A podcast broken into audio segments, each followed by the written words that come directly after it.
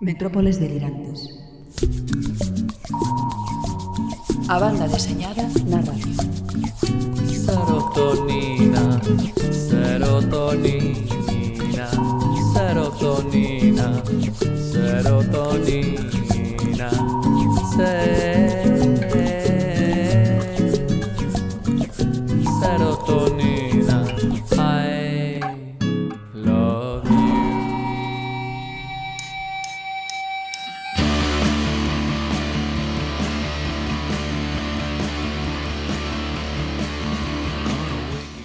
son Nieve Rodríguez, comezamos aquí a sexta emisión das Metrópoles Delirantes na Radio Online Campus Culturae da USC.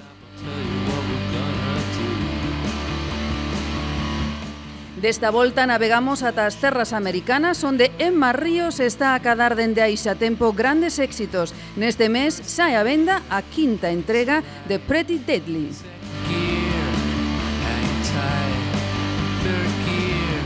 Visitamos Neotoquio, a cidade posnuclear onde reside o señor Beck, que nos falará de Akira, un dos mellores mangas en desamais debuxado que é o noso imprescindible de hoxe.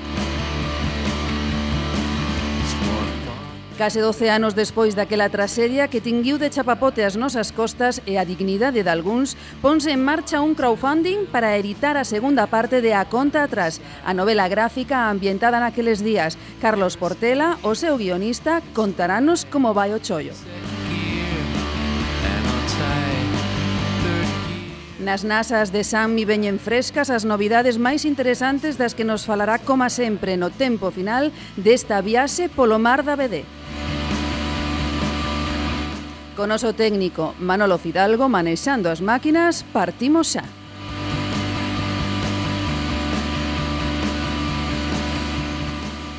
Comezamos coas novas, como sempre, como a cada 15 días, da BD a todo Filispín e, como sempre, tamén con nos na mesa, Pedro Rey. Hola, Pedro, que tal? Moi ben. Oxe saiu o sol, estamos máis animados e con máis enerxía, non? Sí, todo parece moito máis divertido e Verdade que sí? excitante, sí. E máis se falamos de cómics. Eso sen Pois nada, comenzamos cas novas.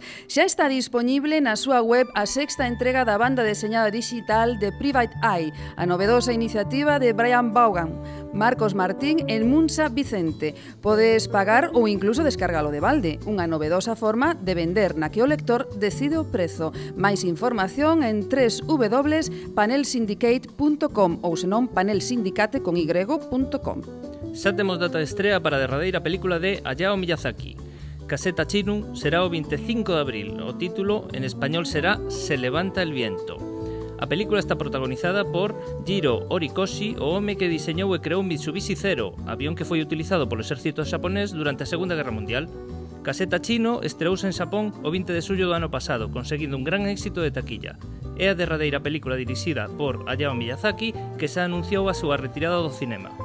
A novela gráfica de Harlem Hellfighters, o novo de Max Brooks, o autor de Guerra Mundial Z, xa foi mercada para a súa adaptación ao cine. Segundo informou o portal Indie Wire, Sony Pictures adquiriu os dereitos da historia para producila en conxunto coa compañía de Will Smith e James Lassiter. A historia de The Harlem Hellfighters céntrase no reximento de artillería 369, o primeiro formado por negros para loitar na Primeira Guerra Mundial.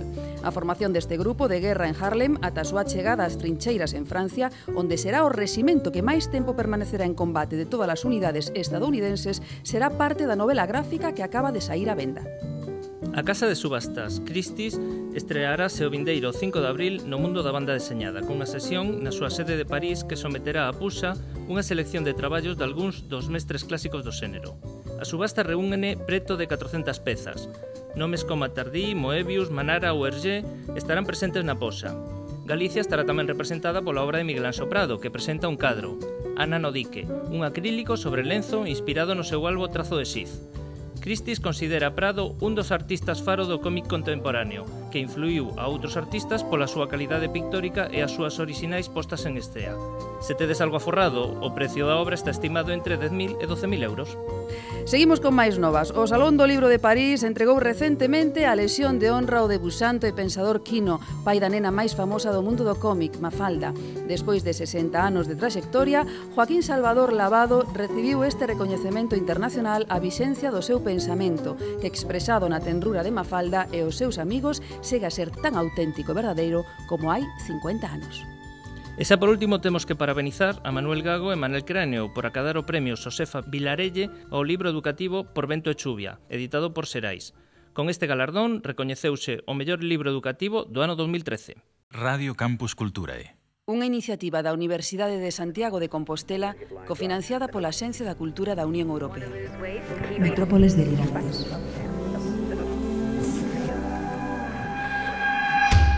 Falar de marríos e falar de superheróis, westerns sobrenaturais e de esgrima histórica. Non é das que fan pilates e máis partidaria de como di ela partirse a faciana durante un rato. E isto, ao fin e ao cabo, reflíctese no seu traballo. Emma é debuxante de tebeos, ilustradora e arquitecta, e dende que tomou a decisión de deixar o estudo de arquitectura no que traballaba polos cómics, a súa trayectoria profesional non fixo máis que afianzarse. Emma Ríos, benvida, é un placer que veñas ás metrópoles delirantes. Hola, que tal? Moi ben, moi ben. Como, anda, como andas pola Coruña? Ando bastante ben, bastante liada co traballo, como sempre, pero bueno. Bueno, iso, iso é bo, eh, Emma? Acaba de facerme moita coña o da presentación da esgrima histórica, verdade? pero va, como está conectado co, co Western Replete e Deadly en certo modo e tal, ah, pois, bueno, bueno, pues, vai ser divertido falar delo tamén. Vale, vale, vale. Non sei se che ia molestar, digo yo, bueno, eh, no, é, é unha afección. É raro, porque, claro, non sei. Eh? Bueno, pero como dis ti, está conectado aí co, co Preti sí, Titi. Sí, un par de entrevistas precisamente polas coreografías de, Anda. do come que tal, pero Pero bueno, que sí, que, que queda moi friki, claro, obviamente. non queda distinto, é eh? decir, mm, eh, a min pareceme unha afición eh, fascinante. Nah, eu que non teño nin idea. É, é, é genial, claro, eh, claro. Eh, é, é, home, saber un pouquiño de deste tipo de cousas axuda moito para Tamén, logo representalo nos tebeos e eh, facer acción. Bueno, claro. nunca está nunca está de máis saber moitas cousas, sí señor. Hombre, claro. Está. Bueno, como case todos os autores de banda deseñada, imos remontarnos un poquinho no tempo, comenzas nas trincheiras como fancineira no colectivo Polaquia. Sí, así é. Eh, eh, dende a distancia e a perspectiva que dá o tempo que xa pasou, como lembras eses comenzos, Emma? Pois os lembro con moito carimo, obviamente, porque para min foi... Non sei, eu levo facendo cómics probablemente, o meu primeiro cómic fixo no con 14, 15 anos. Coincidiu cando me cambiei, eu vivía, vivía en Ourense, eh, cambiei para Coruña, eh, va aproveitando esta situación estrana na que non tens moitos colegas e tal, uh -huh. que pois eh, coincidiume nunha época non que empecé a ler moitos máis tebeos se cabe los que leía antes empecé a face, empecé a facelo, sempre quixen debuxar e tal. Sin embargo, ta que empecé a relacionarme con con xente que facía fanzines e iso debeus empezar ar, alrededor dos 17 ou así. Non me din conta, cando traballas ti soa sempre pensas que, que o faz super ben e tal, uh -huh. pero o que cando, cando realmente empezas a, me, a mellorar e a comprender como funciona todo o tema, Uh -huh. E cando empezas a recibir un pouco de feedback dos colegas e tal. Bueno, e menudos colegas, non? Porque Roque claro, Romero, tremendo. David Rubín, José tremendo. Domingo... Que te voy a contar? Además é que é que estupendo porque seguimos todos en contacto, ainda tivemos unha cena a pasada semana ou así, todo genial, como é a verdade que iso que que mola ver que, que todo o mundo vai tirando e que hai bastante de nosotros que, que estamos facendo o traballo profesional e que sobre todo a calidade Pois foi en progresión e todo iso, non é super, te, super tenro. ¿eh? Logo, Efectivamente, sí, Tamén ¿no? ves as novas xeracións e tal, e te sientes super identificado, xente como como Xulia Vicente ou Luis Yang, ou uh -huh. xente que está traballando agora, é que son o novo pequeno Polaquia de... Efectivamente, efectivamente. Desta esta época e tal, e a min se me cae a baba, claro. é que é estupendo, claro. Porque... Bueno, pero mira, que, que vos dan na Coruña? Dice, bueno, en toda, en, to, en toda Galicia hai un, un run run con esto do cómic e moito artista que xa saindo, pero é que na Coruña hai unha concentración de, sí, de artistazos. Logo. A mí foi moita coña, a verdade, porque eu remen, re, rememo, acordame dunha vez eh, eh, falando con Fernando Iglesias, porque Resulta que eu son da, das Rías Baixas de Vila García, non? De Vila eh, García, eh, sí, señor. Eh, e ali estaban vivindo varios. E a mí re, recordo unha vez que Fernando Iglesias díxome en Vila García só hai debuxantes narcotraficantes. non e mira, ao final todos os debuxantes veñeron para cá. Pero bueno, que é unha risa. Así que é verdade que, que hai moita movida. E supoño que, bueno, entre outras cousas, o, o Viñetas ten, ten algo que ver. Sí, sí, tamén eh, que hai un montón de tendas especializadas, sí. eh, un montón de cousas, claro. Efectivamente, todo hai, suma, hai todo suma, sí, todo suma. Bueno, pois despois desa época fancinera chegan os primeiros froitos. No 2008 acadas o premio Autorrevelación a Expo Comic por Los Reyes Elfos, Historia de Fairie 2, sí. estrela invitada no Viñetas do Atlántico no ano 2009, chega o salto o Susa, primeiro con Boom Studios, ti, mm, corríxeme se me equivoco, eh? Uh -huh. e logo con Marvel. Bueno, dito así, o que estou contando eu e a xente que o está escoitando agora mesmo dirá, buah, pois que doado, non? Todo seguidiño e tal, mas chegar a ese punto foi complicado, non? Ou, ou... Ah, foi complicado, porque eu... Ba, a verdade que eu sempre foi moi cabezota. Ah. É eh, verdade que eu non quería tampouco entrar nos comis un, a saco. Ou, ou seja, eu estaba intentando, eh, intentaba, estiven coqueteando un pouco co mercado francés. Eh, finalmente, cando vi a posi, vi, a posibilidade de traballar para o USA foi por sorte. E coincidiu precisamente que ese ano que eu xa estaba pensando tomarme un respiro na, na profesión de arquitecto, porque eu levaba traballando como arquitecto xa cinco anos. Uh -huh. E coincidiu no 2008 que tuve varias cousas, o sea, primeiro tive unha reseña por parte de Warren Ellis na súa página web que fixo visible o meu traballo. Uh -huh. Despois fun invitada a unha beca en Xapón. Sí. Despois chegoume a, a posibilidade de facer a, la mini en Boom Studios. Entón, era como demasiados signos como para dicir que ia mirar para outro lado, non? Entón, foi como o momento de facer a aposta. A verdade é que xoguei no todo unha carta, que foi deixalo todo por probar en Boom, era moi poca pasta, unhas condicións de contrato bastante regulares, porque son editoriais moi pequenas, sí. e, e sigue sendo traballo de encargo, pero serviu-me señal de promoción, porque a serie funciona moi guai, Entón, unha cousa levou a outra. Uh -huh. Eu tiña algún pequeno contacto xa gracias ao Salón de Barcelona con, con editores americanos, un par deles, tampouco es que fora moito fun un par de ocasións as entrevistas e tal, e a verdade é que recibir feedback de xente profesional veume genial sí, sí. por ver unha visión do tema, ¿no? Porque ao principio crees que que vas tirando e tal, pero logo ao final tens que darte conta de que eh, todo ten que ser super regular, non podes fallar nunca nunha viñeta, etc. E logo, claro, iso, iso supuxo entrar no traballo de encargo e abandonar un pouco o tema da creación propia como fanzines ou cosas así, ¿no? Teña que dejalos no outro nivel, o que facía con Polaquia, por exemplo. Sí, sí, sí. Pero bueno, eu pensaba que realmente todo este traballo iba a axudarme moito máis para os tebeos que o que realmente quería facer que a arquitectura, por exemplo. Entón, poder vivir de repente de dibuixar foi como increíble. Uá, claro, claro, claro. Bueno, en, en Marvel que tal? Eu escoitei en algunha entrevista que, que deches que miman os seus dibuixantes ata tal punto de que a ti concretamente che mandaban o papel por mensaxeiro. A todo o mundo. Ai, sí. Sí, o pides, ah, bueno. sí. Si te gusta, o pides, sí.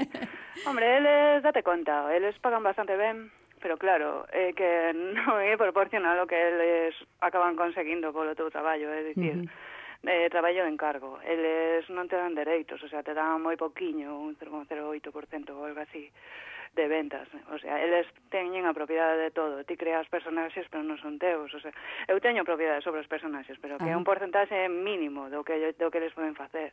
Se os, se os personaxes salen nas series, non vas a cobrar. Se as edicións son fora do país, non vas a cobrar, entendes? Entón, Eles pagan ben, tenten contenta, fanten promociones, genial, non? E aprendes. Para min foi un pouco como unha segunda universidade, pero o que tenía claro é que tiña ganas de moverme tan pronto como poidera, basicamente por por o tema de que, que non te podes quedar ali tanto tempo, claro. porque porque as modas veñen e van, e esta sí. xente se está renovando continuamente.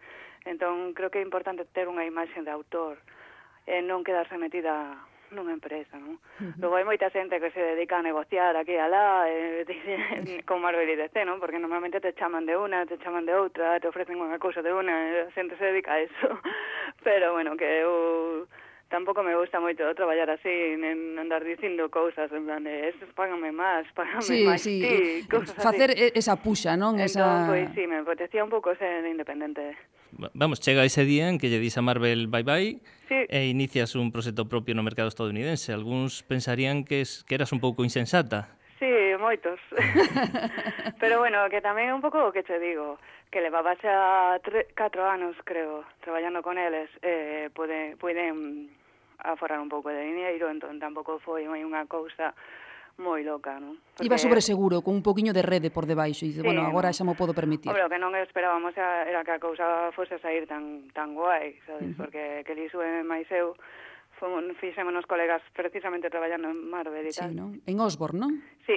Uh -huh. eh, e claro, estábamos ben, estábamos super cómodas, elevábamos falando de facer algo xuntas a nosa bola desde, desde que estábamos en Osborne no 2011, imagínate. Sí, sí. O que pasa que, que claro, que pasa? Que eu veño de Polaquia. eh, claro, e Mage é exactamente como Polaquia, pero a unha escala maior, porque realmente non traballamos con editor.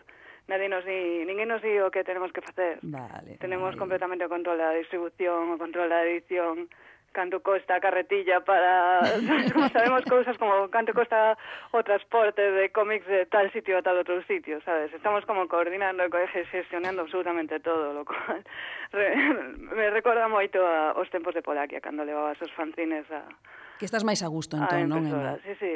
Nada, estou moi contenta, pero sobre todo porque porque pois é posible. É que o problema con estas cousas porque iso, e me dice como Polaquia funciona genial, pero o problema é o mercado, porque o mercado é moi duro, uh -huh. porque ti vais a, vas a cobrar en función das ventas, claro. porque isto xa é traballo de autor 100%. Entón, eles son unha editorial super limpia en canto ás condiciones do, de contrato, e todo é teu, eles non se quedan nada de dereitos de, de personaxes, nin, de, nin do libro, absolutamente nada, todo te pertenece a ti.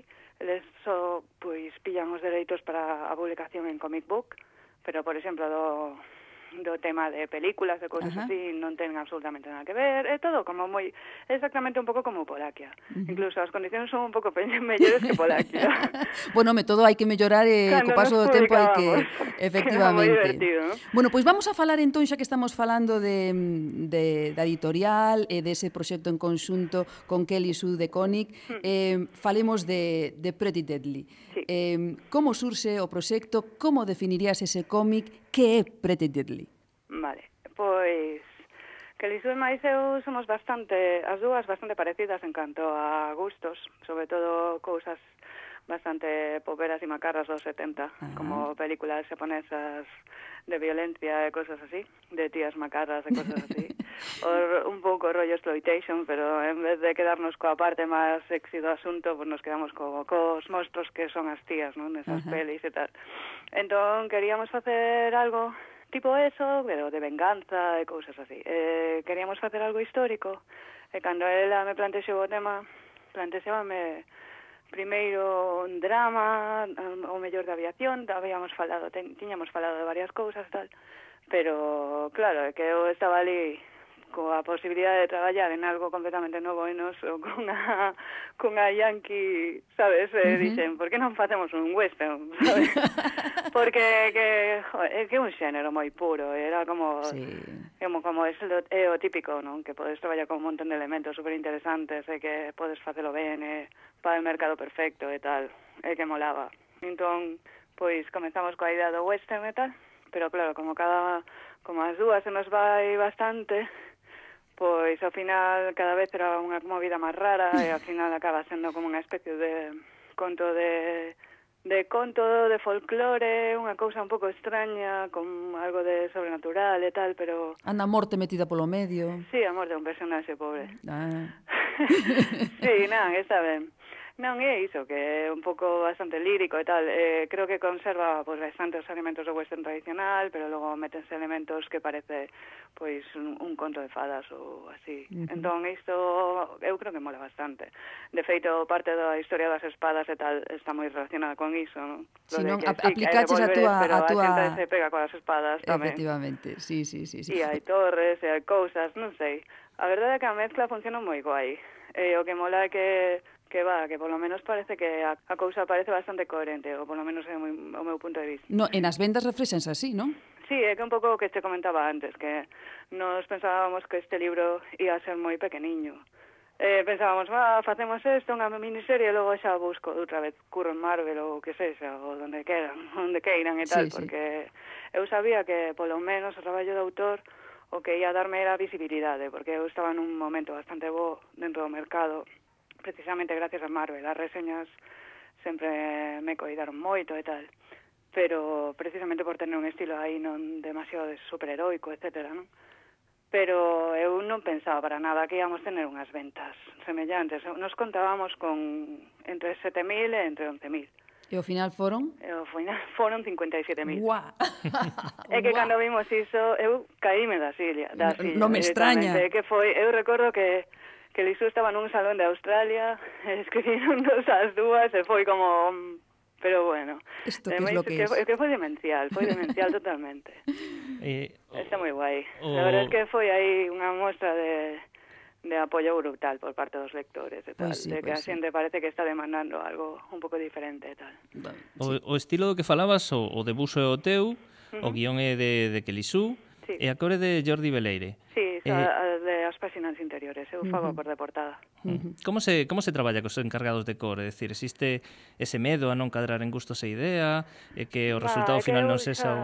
xa estive currando con Jordi ah. durante un montón de tempo en Marvel e tal eh, que eu prefería ter alguén para inter, alguén para interiores porque aínda que agora non levo o mismo ritmo de traballo que en Marvel, digamos que o, o mercado demanda moito ritmo de produción.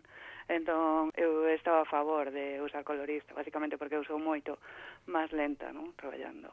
Entón, aínda que poda permitirme dúas, dous meses ou así por número ou que sexa, había que mantener o ritmo. Eu prefería, pois, invertir máis tempo no tema de storytelling e tal, e deixado en color en Jordi. E Jordi é unha, é unha tía que é unha crack, la verdad.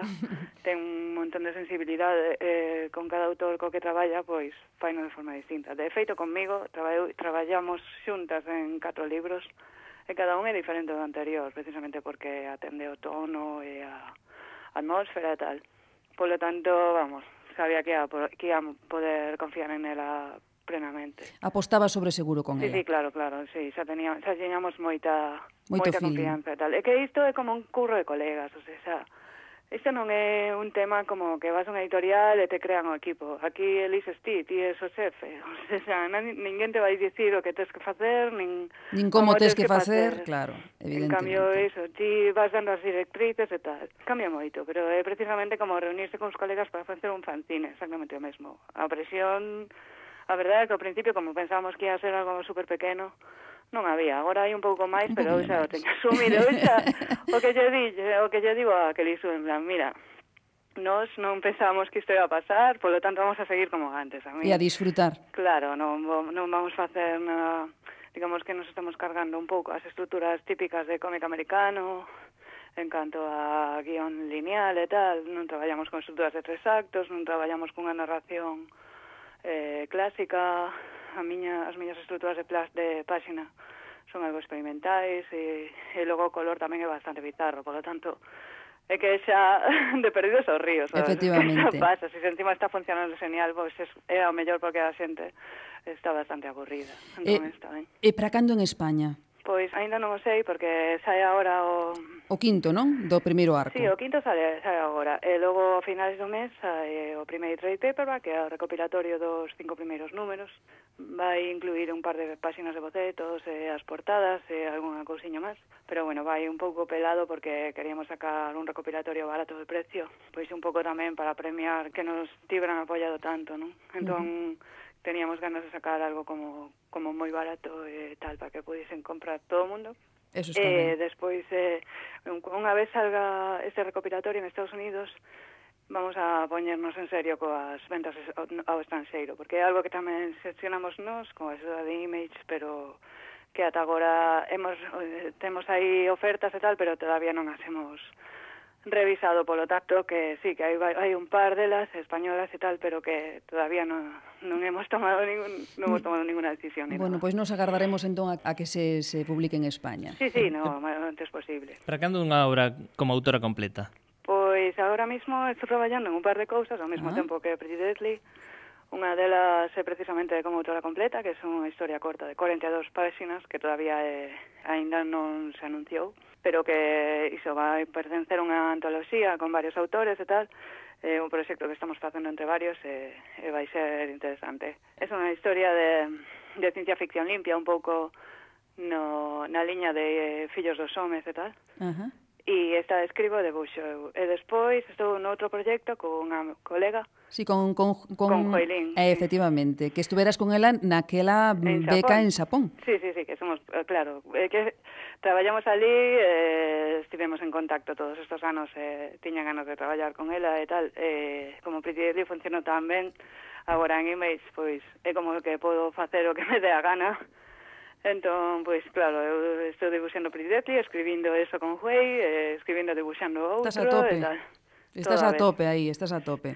Sí, hai que aproveitar, é que chegados a este punto non te podes deixar amedrentar. Agora hai que facelo todo e dar a cara ya. Efectivamente, dalo todo e, e a por sí, sí, todas, como diste. He, he chegado ao punto onde quería estar, que era poder facer traballo como autora completa e poder decidir os encargos e tal, entón. Bueno, Emma, eh, Dios mío, pasa o tempo rapidísimo. Sí, eh, además per... falo moito. No, no, pero está moi ben, pero é que pasa, pasa, pasa, e despois dices, bueno, quédame un montón de cousas por, por, por comentarche. Sí. E quería comentarche unha que recientemente, bueno, onte, a ver que me diste, non? Eh, hai moito ruxe-ruxe cun contrato de representación absolutamente ah, sí. leonino e delirante. Rubín, David Rubín, que sempre se molla moitísimo nestes temas, tomou uno mm. como unha afrenta e está a dar moita caña e ten a súa opinión personal. Sí. Hai demasiado abuso cos autores, sobre todo cos noveis. Ti cal é a tua opinión? Porque ti tamén andabas polo medio, non? A miña opinión é que eu nunca, nunca quixen utilizar a xente e tal, porque, como ben te dixen varias veces, a, empecé en Polaquia, sempre gustou unha autosención, autosesión, os problemas do intento de, de representación personal, de feito, foi unha das cousas que me impediron, me impediron, por, exemplo, por exemplo, traballar ben en Francia e tal, uh -huh. porque ali dependes moito do guionista, todo iso. Uh Entón, pois iso, que non sei, é que eu, por exemplo, o tema dos asentes e tal, eu podo entender que hai moitos debuxantes e moitos artistas en xeral e creadores completos ou que sexa que non son capaces de, de xestionar os temas pois dos impostos, os temas de falar coa xente, de facer contactos e tal eh, que vale, que eles só que ven estar en casa traballando e tal, non? E iso é unha decisión como calquera outra, sí, é unha decisión, personal. decisión completamente respetable e tal. Eu nunca tive en ascendo, entón tampouco te podo dicir que como funciona o tema eh, exactamente, non? Pero bueno, lo que está claro é que hai asentes decentes e que logo hai bucaneiros. Finalmente eu recibín o contrato, ensináromelo e tal, é un escándalo, é super abusivo e tal. Traballar con a xente non ten nada que ver coa cousa que me puso entre Rubín, sí, sí. que iso é unha aberración. Bueno, pois aí queda ese tema. Moitísimas gracias pola opinión que, que acabas de dar, porque tamén é valente pois dicilo nun, nun medio. Uh -huh. eh, e aí queda. Eh, Emma, Dime. teño 10 preguntas máis para facerche e non teño máis tempo. Eh, cando teñas outro oca dentro de un par de meses, ou así cando falamos queira. outra vez. Sí, eh, intentarei xa chegarme. non te preocupes, solamente xa falar contigo é un placer para nós, de verdade. Moitísimas gracias. Moitísimas gracias eh, bueno, unha cousa pero breve, Emma, Dime. brevísima. Cal sería para ti a obra do pasado pasado 2013. Do pasado 2013. Sí.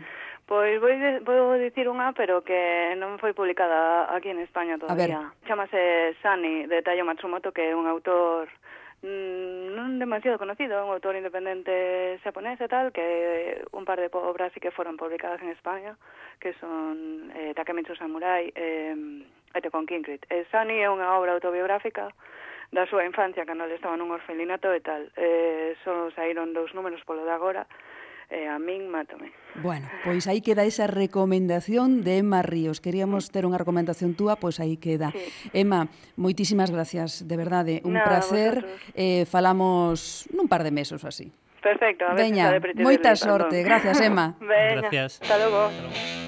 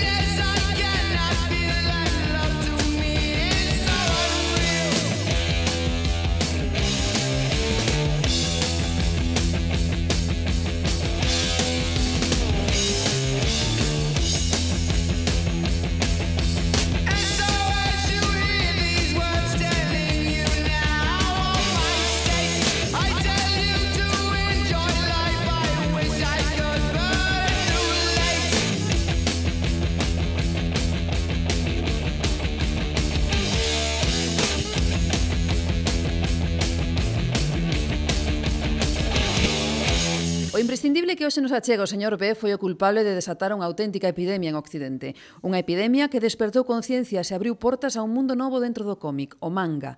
Unha vez infectado non hai antídoto nin pilulas milagreiras que mitiguen o efecto que produce a lectura desta obra magistral apabullante e titánica. Se andas perdido, o señor B fai que voltes o rego.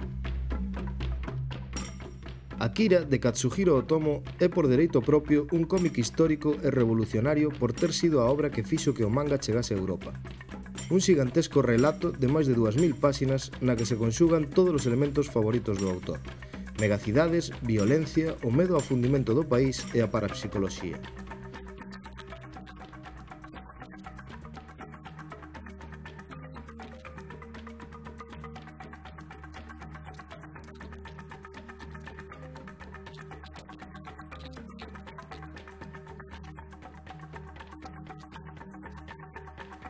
Grazas a Akira, Xapón descúbrese ante Occidente no eido da banda deseñada, facilitando o primeiro achegamento importante do público occidental ao manga e as súas peculiaridades narrativas. Se isto non fose suficiente, a súa adaptación ao anime, escrita e dirixida polo propio Otomo antes de rematar o manga, tamén causou un impacto tremendo en Occidente, marcando o estourido da animación xaponesa nos anos 90. Está claro que los militares solo andaban buscando a ese niño raro que vio Caneda. Te recuerdo que yo también lo vi. Lo que no acabo de entender es por qué no nos dicen en qué hospital está Tetsuo. O manga Akira foi concebido en branco e negro, aínda que na súa edición nos Estados Unidos no ano 88 foi o propio Otomo, admirador do cómic americano e europeo, o que propuxo que fose publicado en cor e en sentido de lectura occidental, De feito, o tomo traballou moi de preto co colorista Steve Olive para acadar os resultados desexados. Todos los indicios confirman que Akira está a punto de manifestarse. Si no asumimos el control, podríamos perderlo todo. ¿A quién pretende engañar, coronel? ¡Daos prisa! 1992. O mundo está ao borde da destrucción absoluta. A tecnoloxía avanzada foi a causa dun terrible estourido que orixinou unha guerra nuclear e devastou as grandes cidades do planeta. 38 anos despois, sobre as ruínas de Tokio érguese a megalópolis de Neotokio, unha cidade opresiva e inhumana cargada de problemas como o desemprego, a violencia, a droga e o terrorismo. As sectas religiosas e os grupos extremistas, aproveitándose da insatisfacción dos cidadáns, cultivan o mito de Akira, un neno cobaya depositario de enerxía absoluta. A súa resurrección significaría para Xapón o amencer dunha nova era. 幼稚園に入って楽しく暮らせってのかよ毎日薬をもらってあのガキどもみてえに干からびてけってのかよ O tomo dá unha masterclass do que é a linguaxe do cómic e de todo o potencial o que pode chegar cando se acada o equilibrio entre texto e imaxe. Aínda que a narrativa visual ven da tradición do manga, Katsuhiro consegue elevalo a niveles extraordinarios, tendo en conta a complexidade da obra. Dende que rematou o manga, que lle levou 11 anos, os seus traballos en cómic foron escasos, e principalmente realizando guións para outros debuxantes, como a lenda da Nai Sara. Entre os seus traballos atopamos Steam Boy, Mushishi ou Short Piece, este último unha película de cortos de animación que comparte con outros directores e que foi estreada en Xapón o ano pasado.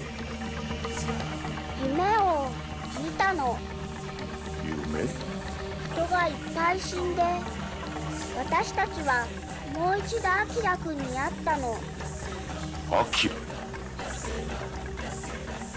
Akira é unha obra total, na que nun ton xeralmente serio, máis cun espacio para o humor e o uso recurrente de esteas de acción pura, tócanse temas e situacións tan actuais como as estructuras de poder, a experimentación xenética, a religión, os xogos da política internacional ou o amor.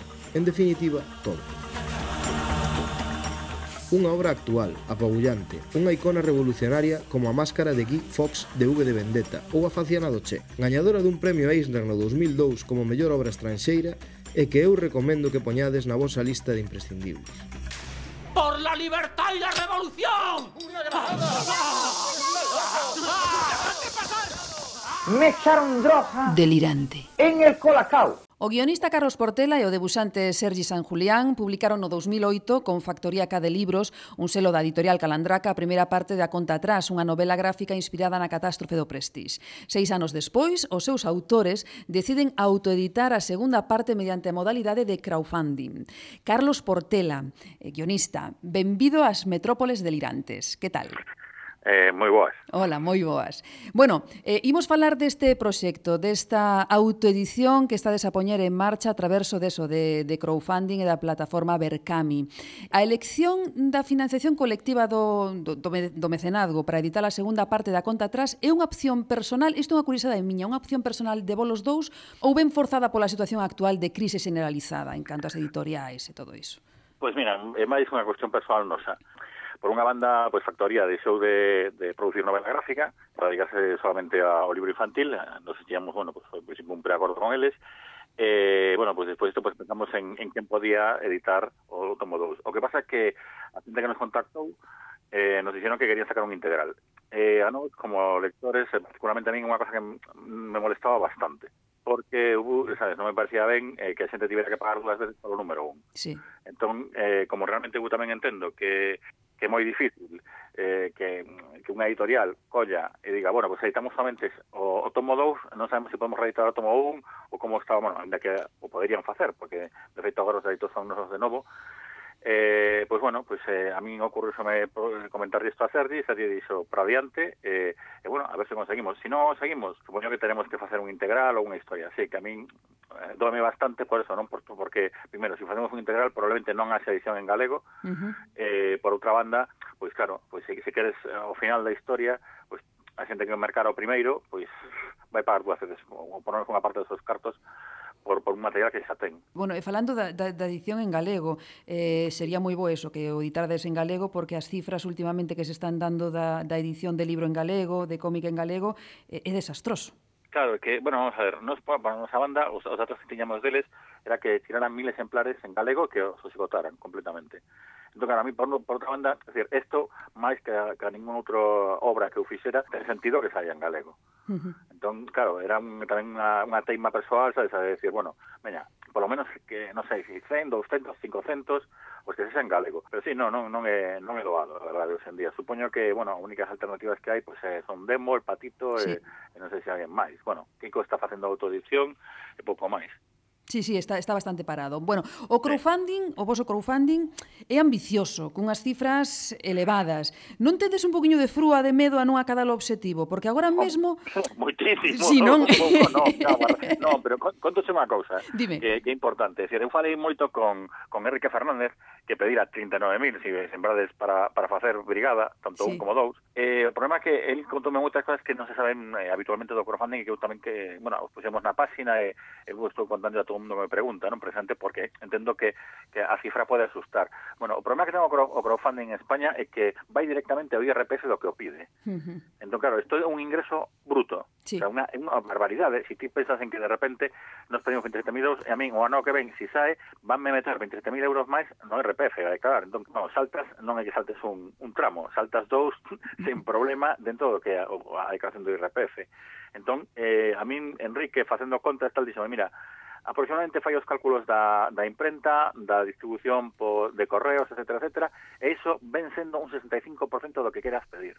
Porque a partir de 15, 20 mil que te, que te, que te sume pois o que o correo e a, a propia produción do, do libro ven sendo un 65%, claro. Entón, desos 27.000 euros, 9.000 aproximadamente son impostos Jesús. e a comisión de Bercami e dos bancos que aproximadamente entre un 7 e un 8%. Apoyando os profesionais, sí, señor, aí... Eh... Aí está o Estado, sí, señor, claro. que se faga a cultura. Mira, eh, as cousas como son. Eh. A xente o sabe porque, bueno, que eu como primeiro presidente nin cobrei, eh, en este, pois pues, a historia é a mesma, a pesar de pedir 27.000 euros. É dicir, Non, non teño ningún problema en contar a xente as contas. Eh, hai 4.800 euros dos cálculos que nos fixemos eh, dunha tirada de mil exemplares que se repartirían probablemente entre galego e castelán, máis mil exemplares do número 1 que nos lle, lle pillamos a factoría que dan comunicación para poder facer packs. Uh -huh. Logo hai 5.000, entre 5 e 7.000 euros destinados a, a envíos de correos e me dirás, que barbaridade, non se pode facer tarifas máis baixas sí, pero non son eh, certificadas. Entón tamén Enrique dixeme, cuidado con isto, porque se perden ou tens que mandar outra vez. É un xeito de garantizar, tamén de garantir a chegada do produto. Claro, é dicir, entón, bueno, eu, por exemplo, pues, eh, hai algunhas librerías que, por exemplo, aquí, pues, mesmo en Coruña, eh, ali que me dixeron, oye, pues, en, eh, se o queres presentar ou se incluso mesmo queres distribuir, oiga, nos, a eso, si, si a cousa vai para diante, vamos, é unha axuda tremenda, non? Porque realmente a xente, unha das cousas que pensaba precisamente era en, pues, en Vigo, en Santiago, en Coruña, pues, como que di, ¿no? en coa furgoneta a repartirlos.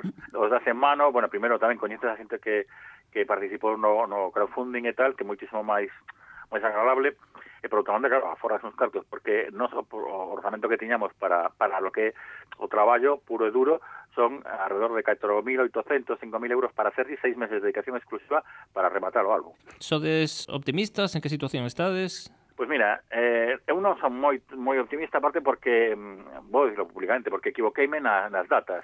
Por unha banda porque tiña que eh, ter empezado máis máis tarde para coller dos finais de mes, ah, dos principios de mes.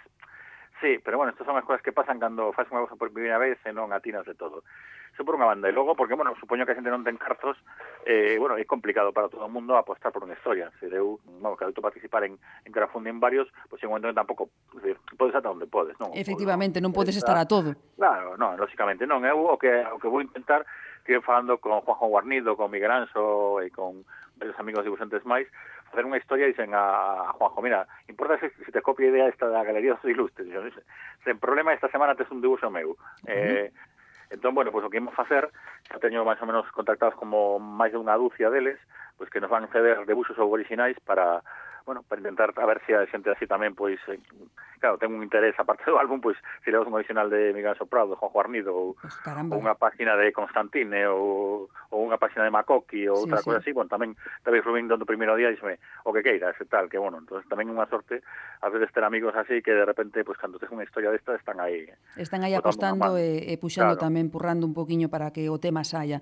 Pois é un, sí, no? unha chega atractiva, unha iniciativa atractiva para para dinamizar e para facer máis ganas de que xente se achega ao proxecto. Mira, eh, para a xente que nos está escoitando, que dice, bueno, pois pues eu quero colaborar nese crowdfunding, onde teñen que ir? pois a página de Berkami, que, bueno, é con V e con K, porque a veces, claro, se dices Berkami, pode sair calquera cousa. eh, e eh, ali buscar eh, la cuenta atrás 2.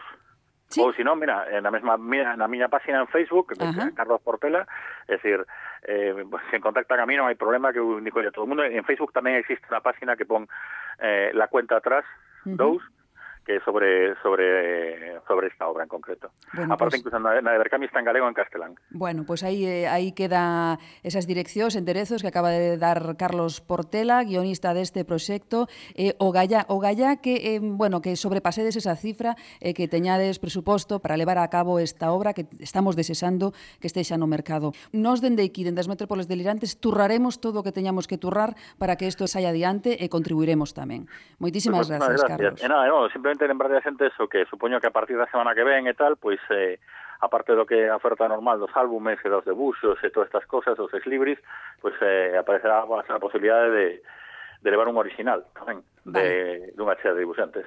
Pois aí estaremos pendentes e tamén espallando por todas as redes sociais. Moitísimas, Moitísimas gracias, gracias, Carlos. A vos.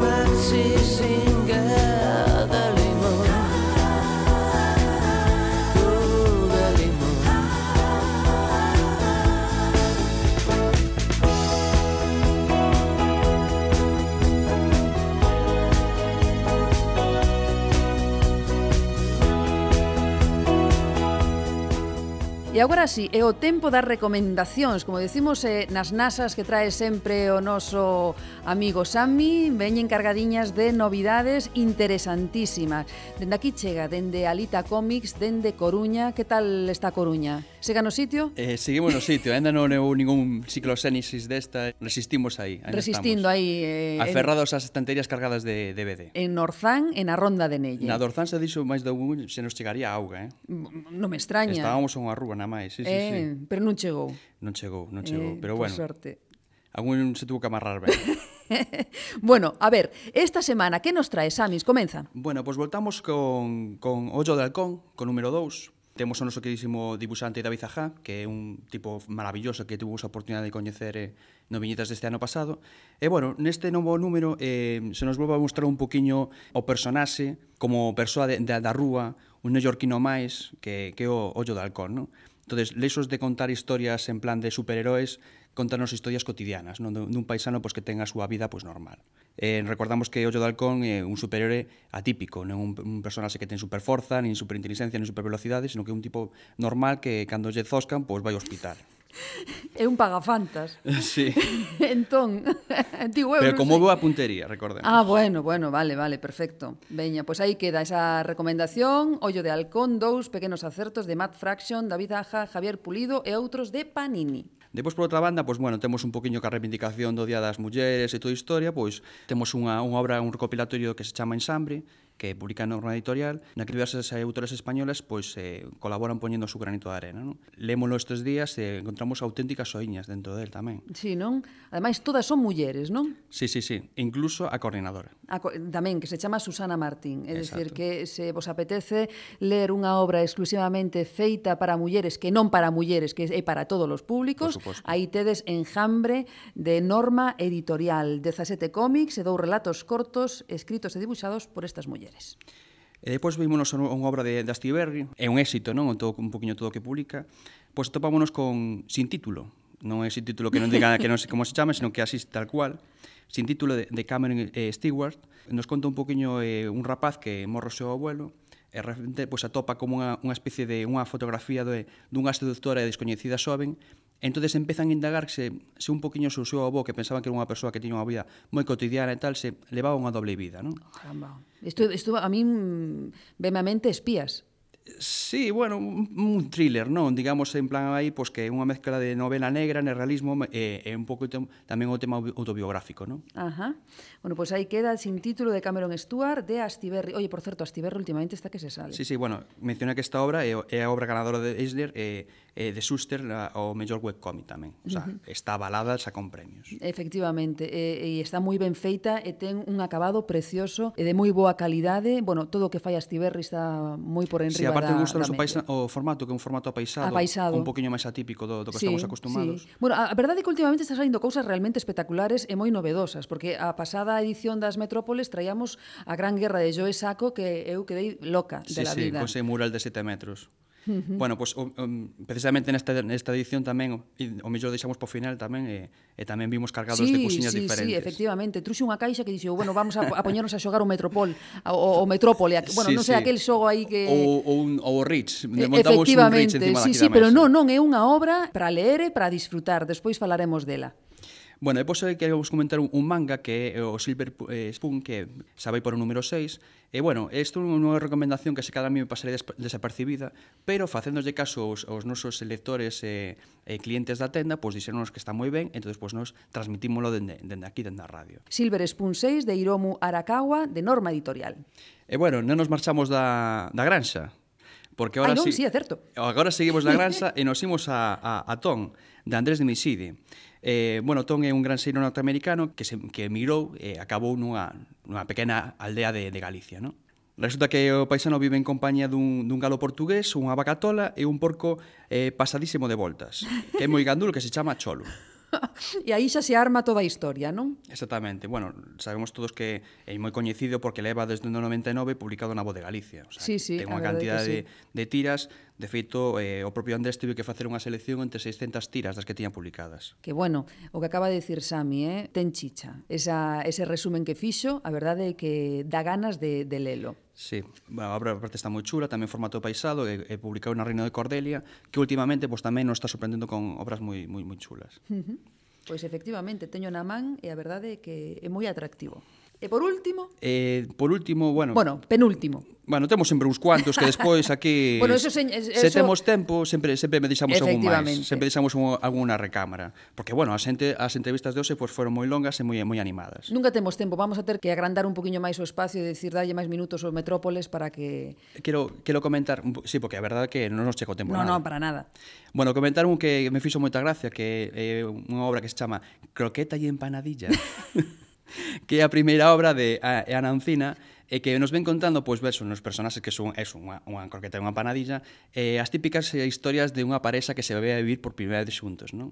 Pois estes pequenos roces, estas pequenas eh, chorradiñas que, que, que todos vivimos, engancha mogollón eh, eh, estas historias cotidiás, pero elevadas eh, eso, contadas por, eh, por estes personaxes tan entrañables e, e sabrosos. A, me, a min gustoume especialmente o subtítulo que ten na parte traseira que pon el libro que Romeo le habría regalado a Julieta. Xa está, definitivo. Esa é a recomendación definitiva. E, e, e temos un libro de Miguel Anxo Prado. Exactamente, temos que hai que comentalo. Temos O dragón, eh, que bueno, un conto, un libro de contos para nenos que ven ilustrado por Miguel Anxo Prado e co texto de David Aceituno. Pero a ver, lee todo o título. O dragón que cambiaba de conto cada vez que esbirraba. Que bonito, sí señor. Publicado por Patito Editorial e, bueno, ten un dibuixo super chulo. Creo que máis ben nos contamos unha especie como un anticonto, non? Ajá. Uh -huh no cal, pois, eso, o protagonista, pois, cada vez que, que esbirra, pois, cambia de, de aventura e que, bueno, o propio dragón é o verdadeiro protagonista. Pois aí está, o dragón que cambiaba de conto cada vez que esbirraba, de Miguel Anxo Prado de Buxo e o guión David Aceituno. E xa, por último, que non podíamos deixar de nomear esta maravilla que parece un xogo de mesa. Sí, bueno, o Building Histories de, de Chris Ware, que tamén é conocido por Jimmy Corrigan, o chico máis listo do mundo. Non sempre que facemos o programa me, eh, me traio as, as novidades e veño cargado, sempre veño cargado, sí, pero esta vez vin a dúas mans. Non sei, parecía que viña coa volta ao cole. eh, realmente, pois, pues, nos solemos pasar as cousas aquí na, na mesa, pero isto é como abrilo e, eh, pois, pues eso, sacar o rich e poder xogar, porque ven como unha especie de desplegable con, non sei, 20, 30 piezas diferentes, na cal nos atopamos, pois, pues, eh, diferentes historias curtas nas que se nos ven plantexando pois eso, un poquiño eh, diferentes métodos de para contar historias animamos a xente que se cheque polas polas librerías e, polo menos que lle bote unha ollada para ver se lle interesa ou non, porque é moi difícil de explicar realmente o que contén esta caixa eh, o que podedes atopar e o que podedes disfrutar con ela. Ten un precio un poquinho elevado, eso sí, pero eso, o que dis a mí, achegade vos as librerías, estades pola Coruña aí en Ronda de Nella e tamén en Norzán en Alita Comics, para ver se vos atrae este formato e o que nos ofrecen os lectores que tamén fai falta estimular os lectores doutro xeito. Sami, Moitas gracias. Temos que marchar. Así que vémonos en 15 días. Por suposto. Eh, estarás por aquí? Eh, ti tamén, seguro. Home, dio lo paje, se non pasa nada, eh? Bueno, te, teño que... que dicir que estamos aquí de estrela con unhas camisetas super molonas. De verdad que sí, pero bueno, eso colgaremos as fotos no Facebook e tamén no Twitter. Faremos Así que xa... un, un selfie. Efectivamente, faremos un selfie que está moi de moda. Moi boa, moi boa. Gracias a mí. Gracias a vos. Chegamos ao final desta viaxe na que nos acompañaron Emma Ríos e Carlos Portela, dous autores que demostran que a saúde creativa da banda deseñada nesta terra é excelente. Para enviarnos mensaxes, o Twitter, arroba metrópolis Metrópoles D e tamén visitando a nosa web metrópolesdelirantes.com. Deixade mensaxes, deixade opinións, nós estaremos sempre moi agradecidos. E lembrade, A banda deseñada tamén é un bo remedio para a esquizofrenia ignorante dos que abominan da cultura e aleccionan o pensamento único. Metrópoles delirantes. A banda deseñada na radio. It's a god awful small affair To the girl with the mousy hair. But her mummy is yelling no And her daddy has told her to go. But her friend is nowhere to be seen. Now she walks through her sunken dream To the seat with the clearest view And she's hooked to the silver screen But the film is a sad thing for For she's lived it ten times or more. She could spit in the eyes of fools If they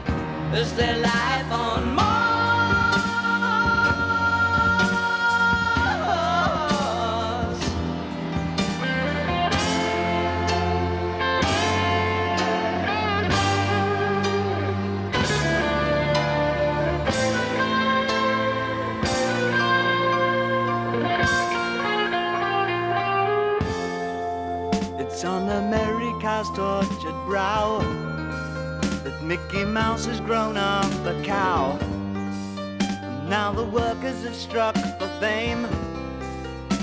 Cause Lennon's on sale again. See the mice in their million hordes. From Ibiza to the Norfolk Broads. Rule Britannia is out of bounds. To my mother, my dog, and clowns.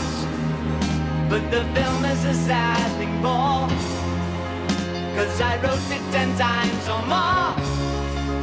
It's about to be written again. As I ask you to vote for some sailors fighting in the dance.